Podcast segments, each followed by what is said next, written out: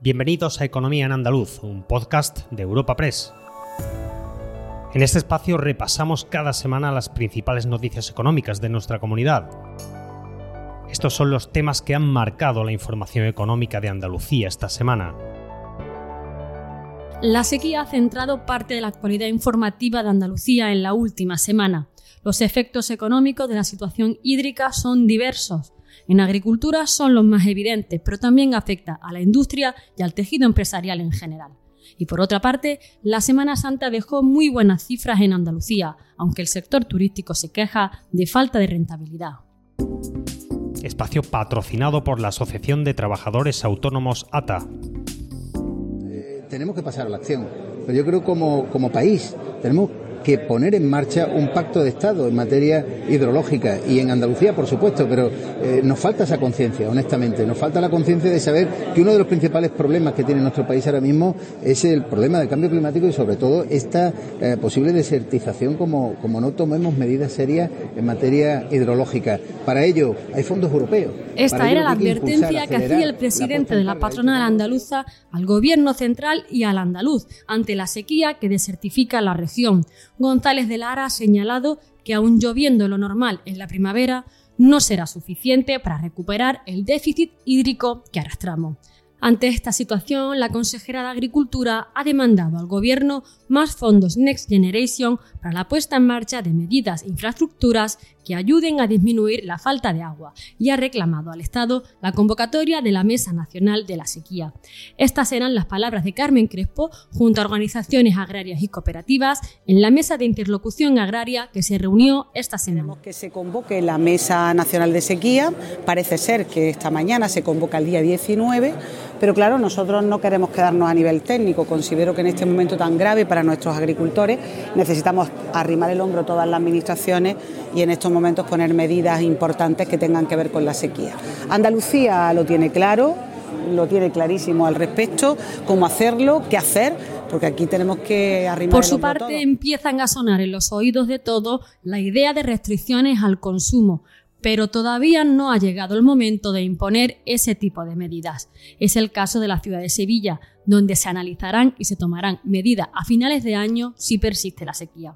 El alcalde, Antonio Muñoz, ha descartado por ahora corte de suministro en los hogares y ha incidido en el ahorro. Este Lo escuchamos. No está sobre la mesa ningún, uh, ninguna medida que suponga el corte de suministro y del abastecimiento de agua.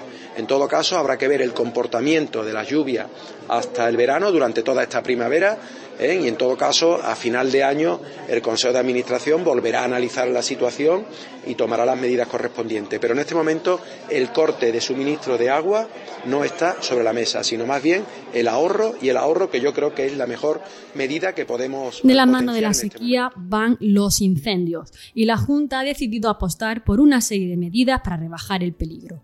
Entre estas, ha prorrogado 15 días más la prohibición de las quemas controladas agrarias.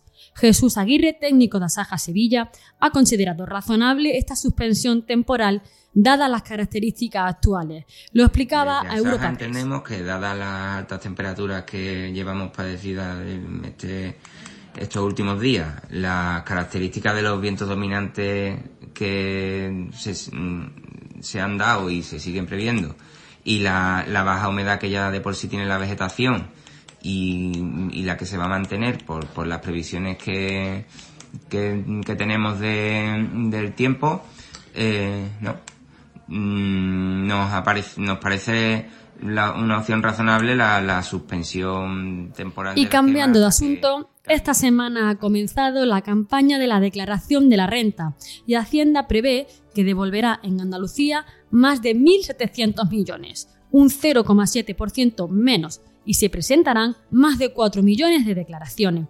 Y con esta cifra, el colectivo de autónomos ha aprovechado para reclamar al gobierno que adapte los impuestos que pagan a la realidad de estos trabajadores por cuenta propia. Lorenzo Amor, presidente del colectivo de autónomos, se quejaba de esta situación en, los Córdoba. años los gastos han aumentado por encima del 30%, los gastos de actividad. Y los autónomos se les sigue reteniendo en su factura un 15% sin tener en cuenta los gastos. Eso hace que estemos adelantando un dinero que nos van a devolver dentro de 18 meses, cuando se inicie la campaña de renta el próximo año. Y lo que pedimos es que se adapte las retenciones profesionales a la realidad que están viviendo autónomos y empresas. Tanto las retenciones profesionales deben bajar al 10% como los pagos a cuenta en impuestos de sociedades tienen que bajar en estos momentos al 15%. Por su parte, el gobierno andaluz ha autorizado 525 millones para ayudar a los autónomos y a las pymes a hacer frente a los costes energéticos. Según ha explicado el portavoz del gobierno andaluz, estas ayudas deberán estar abonadas antes de final de año. Ramón Fernández Pacheco lo detallaba en la rueda de prensa posterior al Consejo de 525 millones de euros para pymes y para autónomos con el objetivo de ayudar, de colaborar a hacer frente a la subida energética con motivo de la guerra de Rusia contra Ucrania en las consecuencias que están teniendo contra nuestro tejido empresarial. Como saben, esta es una de las medidas que venían incluidas en el plan, en el Pacto Social y Económico por el impulso de Andalucía, que firmó el presidente de la Junta de Andalucía junto a los principales agentes sociales y económicos de nuestra tierra el pasado 13 de marzo. Estas ayudas se van a convocar en régimen de concurrencia no competitiva y se van a articular a través de un decreto ley para que puedan estar nos centramos en otro asunto y hacemos un balance de la pasada Semana Santa. El movimiento de viajeros ha dejado muy buenas cifras en Andalucía. Las agencias de viaje han conseguido alcanzar cifras de facturación cercanas al 2019 y la ocupación hotelera ha superado las mejores perspectivas, llegando al 83,4%. De histórica se definía desde el gobierno andaluz. Daba los detalles el consejero de Turismo Arturo Bernal. de referencia al cerrar la mejor Semana Santa de la serie histórica, recibiendo más de un millón, en concreto un millón nueve mil visitantes e ingresar la cifra de 403 millones de euros.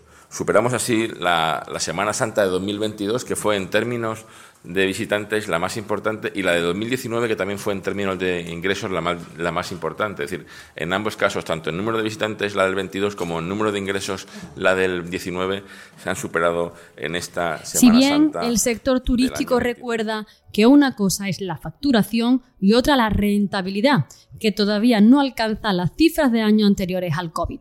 Y esto se debe en parte al aumento del coste de las materias primas y la energía una situación que se refleja en el IPC del mes de marzo que hemos conocido este viernes, con un aumento interanual del 3,9% y especialmente en los alimentos, con un incremento que llega al 17,4%. Y por último, desde Almería vemos cómo Cosentino invierte 120 millones en la fábrica de Decton para doblar su producción con una tercera línea. Se trata de la mayor fábrica mundial para la producción de piedra ultracompacta.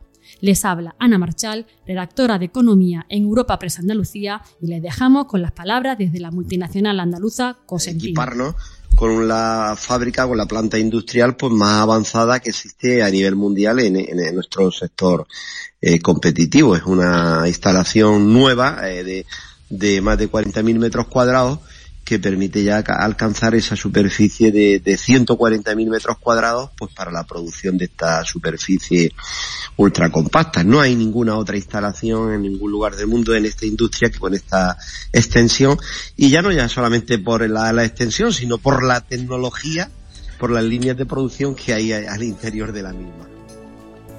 Recuerda que puedes encontrar estas y otras muchas noticias económicas en la sección Andalucía en nuestra web europapress.es.